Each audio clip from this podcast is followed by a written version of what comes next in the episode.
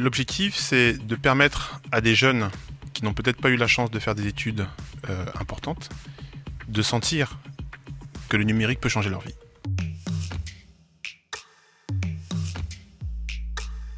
Dans la ruée vers le digital, où va-t-on chercher les talents? Comment se fait-il que vous, les acteurs du numérique, vous parliez encore de carence, de pénurie? Il vous manque ces pépites. Avec notre invité, vous allez voir que lorsque l'on a besoin de compétences, on peut les trouver et surtout les former. Exemple très inspirant en Afrique avec 10 000 codeurs, Douglas Biandou est avec nous. Portrait. Douglas Biandou est né à Yaoundé. Il quitte le Cameroun à l'âge de 7 ans et grandit à Compiègne pour y suivre une scolarité qui s'achèvera par un diplôme d'ingénieur à l'INSA Lyon. Il démarre sa carrière chez Capgemini, travaille à l'étude et au développement d'applications avant de créer Obgis, un centre de formation en informatique où il collabore avec de grands groupes tels que Total, AXA ou Accor et forme plus de 3000 informaticiens en Europe et en Afrique. Mais en 2015, alors qu'il travaille avec l'État du Congo-Brazzaville, Douglas observe les difficultés rencontrées par les jeunes Africains pour intégrer le marché du travail et décide de se lancer dans un pari ambitieux. Il crée l'association 10 000 codeurs pour les former à un métier offrant de réels débouchés. Son objectif, être un pont entre la jeunesse africaine et l'industrie mondiale du numérique et parvenir à insérer 10 000 talents sur le marché de l'emploi africain d'ici 2025. Bonjour Douglas Biandou. Bonjour. Euh, On est ravis de vous avoir sur ce plateau avec nous aujourd'hui pour nous raconter euh, d'abord une belle histoire euh, qui est la vôtre puisque vous aviez tout d'une très très belle réussite, euh, ingénieur, patron, seulement ça vous suffisait pas. Pourquoi créer cette association il y a cinq ans? Quelle était l'urgence? C'est l'urgence du sens. Nous vivons une période où le sens s'impose à nous. Il y a des problématiques existentielles que nous nous posons. D'habitude, nous les posons autour de 35, 40 ans. Et ben, c'était à peu près à cette époque-là que je me suis dit, ben voilà, il n'y a pas que le business, il n'y a pas que l'argent. Et donc, j'avais envie de j'étais en quête de sens. On, on va voir avec vous euh, que votre but, c'est d'aller chercher les talents du numérique là où ils sont. Ils sont partout, il suffit d'aller les chercher, de les former. Euh, et euh, la formation et euh, l'éclosion des talents, euh, ça, c'est vos, c'est tout ce que vous aimez, Svenia Busson. Bonjour Svenia, Bonjour Charlotte. bienvenue sur ce plateau, ravi de te retrouver. Euh, 10 000 codeurs, c'est vraiment, euh, alors pour le coup, le- le- l'exemple typique du, du cercle vertueux. Absolument, absolument, et du cercle vertueux sur un continent qui en a besoin. Euh, L'Afrique est le plus ancien continent du monde et pourtant c'est le plus jeune. Euh, un chiffre, 40% de la population africaine a moins de 15 ans. C'est absolument incroyable de se dire que voilà, c'est que des jeunes et, euh, et, donc le, le défi est, est énorme. Et, euh, et en 2050, alors qu'il y aura 10 milliards de personnes sur cette terre, euh, on aura 25% d'entre eux qui seront africains. Et dans ces 25%, deux tiers auront moins de 30 ans. Donc c'est vraiment, euh, voilà, on a des, des chiffres assez stupéfiants qui nous montrent l'ampleur aussi euh, de, de la tâche euh, de former, d'éduquer tous ces jeunes. Et de donc, la tâche vrai- et de l'opportunité, puisque tout ça, c'est une pépinière, évidemment. Absolument, absolument, absolument. Et c'est vrai que c'est stupéfiant. Par exemple, dans un quartier, j'avais été en Côte d'Ivoire, dans un quartier de, de la capitale, vous avez 50 bébés qui naissent par jour, quoi, par nuit. Donc il faudrait créer une classe, une nouvelle classe dans les écoles par jour. Et les chiffres sont complètement dingues en Afrique, en fait, dans cette démographie. euh. Mais, mais effectivement, l'opportunité est, est grande, est très grande. Euh, et, et du coup, on a besoin de gens comme vous, d'associations comme la vôtre, euh, pour, pour vraiment aller, aller à, à la rencontre de ce défi. Donc j'aimerais, j'aimerais beaucoup, Douglas, que vous nous parliez un peu plus de votre programme. Euh, hum, comment ça fonctionne exactement? Et, et surtout quels sont vos objectifs? Alors, euh, l'objectif, c'est de permettre à des jeunes qui n'ont peut-être pas eu la chance de faire des études euh, importantes de sentir que le numérique peut changer leur vie. C'est ça l'objectif. De leur faire comprendre que c'est possible. Après, ils pourront choisir d'autres voies. Ils peuvent choisir le droit, ils peuvent choisir la médecine, mais au moins ils sachent que dans le numérique, il y a une opportunité de faire rapidement une autonomisation. C'est vraiment ça l'objectif. Alors comment ça fonctionne? Alors, 10 000 codeurs, il y a de la phase pilote. Mhm. Avec ma société, effectivement, on a investi pour montrer que c'est possible. Que les cours qu'on donne aux ingénieurs de chez euh, Rolex, de chez Thales, euh, de ces multinationales, en fait, on peut les donner les mêmes aux jeunes qui sont pas plus bêtes et qu'avec ça, ils vont pouvoir rebondir. Donc ça, c'est la phase pilote. c'est 300 personnes, c'est 5 pays, Congo-Brazzaville, Sénégal, Cameroun, Côte d'Ivoire, Guinée. 300 personnes, 75% d'insertion au bout de 6 mois. Maintenant, on veut passer à l'échelle. 10 000, c'est pas 300. 10 000, c'est votre objectif. C'est l'objectif entre 2015 et 2025. Donc, on a réfléchi. Euh, après cette phase pilote, on a fait une pause en 2019 et 2020. On a réfléchi à ce qu'on a fait, à ce qu'on a réussi, à ce qu'on a raté. Et on s'est rendu compte qu'il y avait une grosse lacune sur la sensibilisation. Mm. Donc, parmi les six services que nous voulons offrir à n'importe quel jeune du continent, le premier service, c'est un service de sensibilisation à trois choses.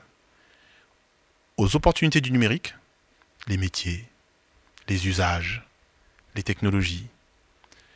Au développement personnel, qui est un point que nous avions négligé, l'intelligence émotionnelle, l'intelligence sociale, l'intelligence comportementale. Deuxième point. Et troisième point, l'entrepreneuriat.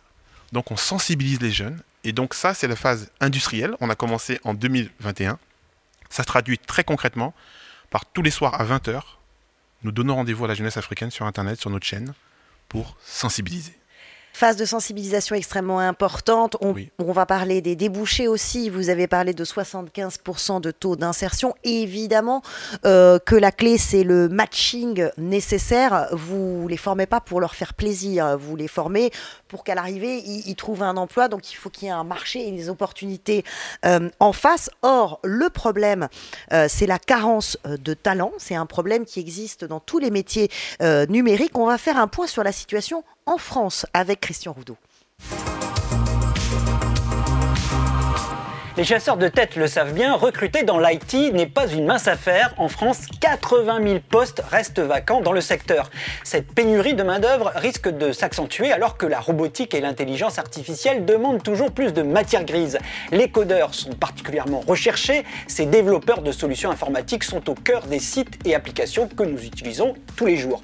Et aujourd'hui, plus que jamais, l'État peut dire aux codeurs The country needs you, particulièrement à un moment où les sites et les systèmes d'information des entreprises doivent s'adapter aux habitudes de consommation nées de la crise sanitaire. Alors question, notre système éducatif forme-t-il trop de philosophes, de psychologues, pas assez d'ingénieurs en IT La question n'est pas nouvelle, il faut tout de même préciser que 30 000 diplômés en informatique, développeurs inclus, sortent des écoles françaises chaque année. Mais voilà, les entreprises recherchent souvent des profils plus expérimentés, d'où ce léger gap entre l'offre et la demande, un hiatus qu'il faudra bien combler pour bâtir la start-up nation si chère à notre président.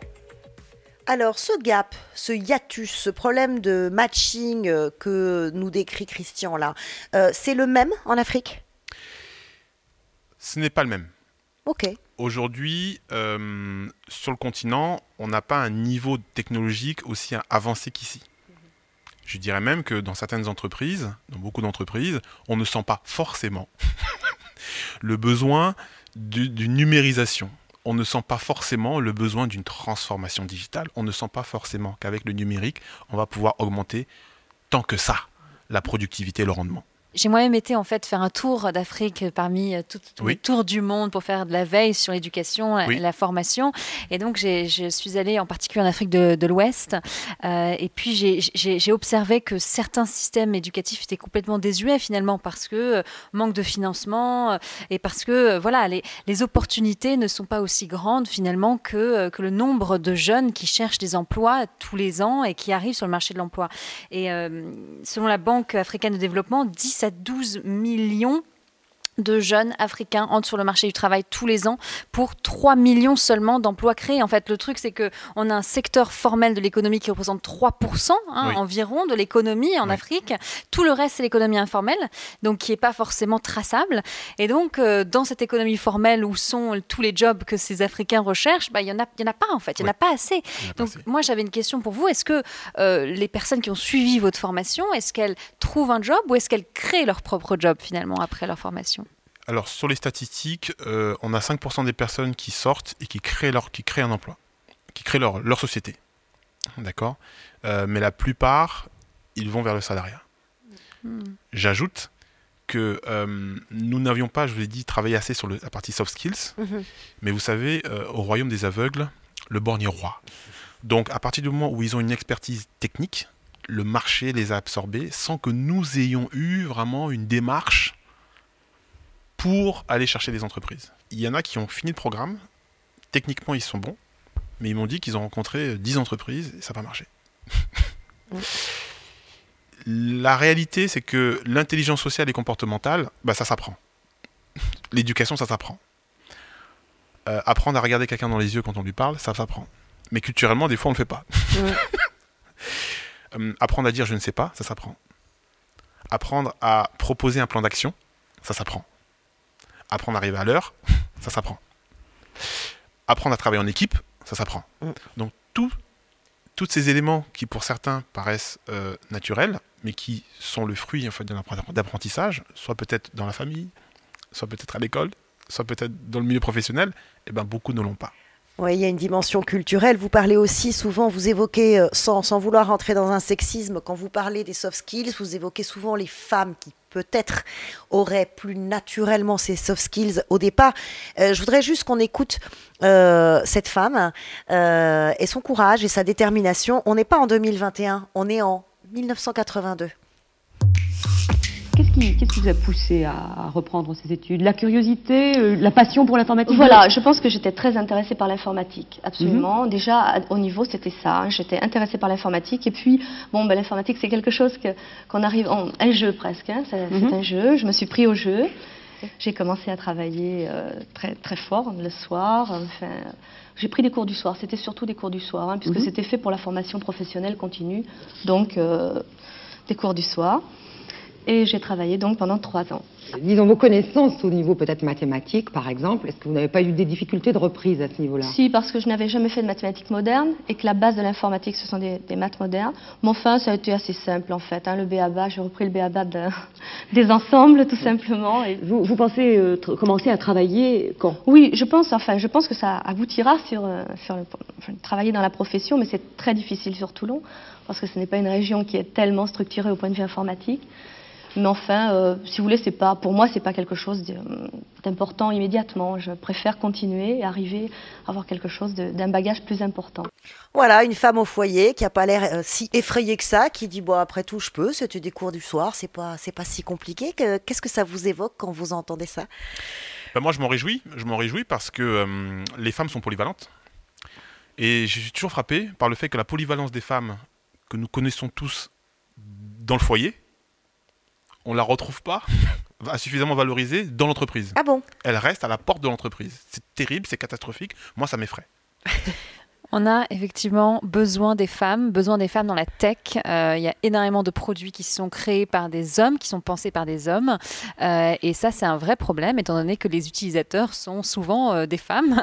Donc, on, a on a cet énorme problème. Et vous formez, un chiffre, un chiffre intéressant, vous formez 10 à 15% de femmes hein, sur les 300 personnes que vous avez déjà formées, alors que les femmes sont très recherchées dans, dans la tech. Et comme je le disais, on a vraiment besoin d'elles. Comment vous expliquez cette très faible proportion de, femmes dans vos promos Nous avons une proposition chez Dimi Coder, parce que notre objectif, c'est de passer de 10-15% à 50%. Et si on fait comme on a fait dans la phase pilote, on va pas y arriver. Moi, ce que je pense, nous, ce que nous pensons, c'est qu'il faut que les femmes aient des rôles modèles. Regardez par exemple au Ghana ou au Nigeria, les femmes sont émancipées parce qu'elles ont des femmes qui ont réussi à un très très haut niveau et c'est rentré dans les mœurs. Mais dans le monde francophone, par exemple, il n'y a pas cette culture de rôle modèle. Et si on ajoute ça le poids du culturel, ma, fille, tu feras ceci, ma fille, tu vas faire ceci, ma fille, tu feras ça, ça ne fonctionne pas. Donc il faut des rôles modèles. Vous parlez des rôles modèles, et eh ben ça tombe très bien, puisque euh, nous avons avec nous en ligne aujourd'hui une femme euh, qui est un exemple, qui est un rôle modèle. Euh, bonjour euh, Naboudou, merci d'être avec nous. on est avec, vous êtes à Abidjan en Côte d'Ivoire, vous avez 26 ans, vous êtes architecte informatique, chef de projet pour Yulcom. C'est une entreprise spécialisée dans l'intelligence artificielle, société canadienne implantée sur le continent africain. Ce qui est génial dans votre histoire, c'est que c'était pas du tout écrit dans votre destinée. Vous venez d'une famille modeste, dans une région où les filles ne vont pas à l'école, vous avez jamais touché un ordinateur avant le bac. À quel moment le déclic s'est passé? Pour la petite histoire, ça s'est passé à l'université. Disons que j'étais un peu jalouse de voir un peu les garçons s'amuser autant avec les ordinateurs. Donc, je les poussais beaucoup à, à m'expliquer ce qu'ils faisaient, comment ça marche, comment on fait telle chose. Même que je démontais mon ordinateur, quand que je fais mon seul ordinateur et tout. Donc, c'est un peu ça que c'est, c'est de là que c'est parti, en fait, ma passion pour l'informatique. Pourquoi vous avez choisi 10 000 codeurs? Pour moi, l'université n'a pas marché. J'avais vraiment besoin de, d'argent pour pouvoir continuer. Donc, vraiment, 10 000 codeurs tombaient, disons, à point pour moi. Et j'en ai profité comme une opportunité. Qu'est-ce que vous dites aujourd'hui euh, aux jeunes Africains et Africaines euh, qui douteraient en disant c'est trop difficile, c'est pas pour moi? Euh, c'est pas difficile. Si tu veux, tu peux. Il faut juste le vouloir. C'est super votre témoignage. Merci beaucoup. Douglas, quand, quand vous entendez ça? Bah, C'est les rôles modèles. C'est le rôle modèle dont les, dont, les, dont les 9700 autres personnes que nous voulons accompagner, ils doivent les voir. Et donc, il faut multiplier l'exposition de Nabounou. Nous voulons 10 000 Nabounou. Euh, et ce qui est vraiment vertueux dans votre euh, programme, c'est euh, l'effet give back. C'est de dire chaque personne qui est passée par le programme rend en fait à l'association. Comment ça fonctionne? Toujours dans cette idée de rôle modèle, nous y croyons vraiment. Nous pensons que les jeunes ont besoin de rôle modèle, deux types de rôle modèle, des, des professionnels expérimentés mhm. et aussi des, des, jeunes qui viennent de finir et qui viennent d'avoir un emploi. qui seraient comme des marraines en fait. Tout à fait. Des parrains et des marraines. Des parrains et des marraines qui vont pouvoir voir. Donc c'est pour ça que dans les webinaires qu'on fait, si vous regardez n'importe quel webinaire, on va toujours faire attention pour que sur le plateau, il y ait trois seniors et au moins un junior. Hmm. L'apprentissage entre pairs, on, revient à des méthodes euh, pragmatiques et, très éprouvées en fait. Absolument, c'est ce qui marche. C'est ce, qui marche. Et j'ajoute que euh, on parlait tout à l'heure de la sensibilisation. La sensibilisation, c'est un des services, mais nous, nous pensons qu'il y a toute une trajectoire à faire. Parce que nous, nous chacun d'entre nous, nous avons été sensibilisés à un métier. Si mhm. on est là où on est, c'est qu'on a, été, on a eu la sensibilisation. Ensuite, il y a l'orientation. Ensuite, il y a cette intelligence émotionnelle, euh, intelligence sociale et comportementale. Pour moi, ça, c'est les trois choses qu'il faut en premier. Mhm. Et après, il y a l'expertise. Bien sûr. Et après, il y a le réseautage et la visibilité. Et donc, lorsque Nabounou vient dans un de nos webinaires, elle rencontre des grands frères et des grandes sœurs, donc réseautage. et elle est visible à travers euh, la communauté. Et tout ça, pour nous, c'est très, très, très important. Objectif 10 000 profils insérés dans chacun des 54 pays euh, du continent d'ici 2025. Euh, Donc, pour conclure, vous nous dites quoi? Il faut aller aussi dire aux entreprises, qu'elles soient africaines ou internationales implantées en Afrique, et oh, on est là, ils sont chez nous, les talents, venez les chercher. Vous avez été les frapper à leur porte mais il se trouve que et obtenir des financements du coup pour votre association. Elle, elle, commence à arriver. Je vous donne un exemple. Autodesk, multinationale, hein, euh, Nasdaq, américaine. Aujourd'hui, ils sont sponsors de Jimmy Coder. Ils ont compris ce qu'on fait. Hmm. Euh, aujourd'hui, ils soutiennent. Donc, les, webinaires que nous réalisons sont soutenus aujourd'hui par Autodesk. Donc, les entreprises vont venir naturellement et nous donnons seulement leur, nous leur donnons rendez-vous tous les jours à 20h pour regarder les webinaires Jimmy Coder. Merci infiniment, euh, Douglas Biandou, d'être venu euh, nous, euh, nous raconter ce que ce qu'est et ce que fait 10 000 codeurs tous les jours sur le terrain en Afrique. Merci beaucoup, Svenia, Merci de nous avoir accompagnés pour éclairer ces témoignages. Merci à tous les deux. Merci beaucoup. Merci. Way, ça continue maintenant et tout le temps. C'est quand vous voulez. Abonnez-vous à Way sur la chaîne YouTube de Salesforce. Vous y retrouverez nos invités, nos chroniqueurs. Activez la petite cloche et dites-nous ce que vous en pensez. Nous lisons vos messages, nous les prenons en compte. Rejoignez-nous sur Way.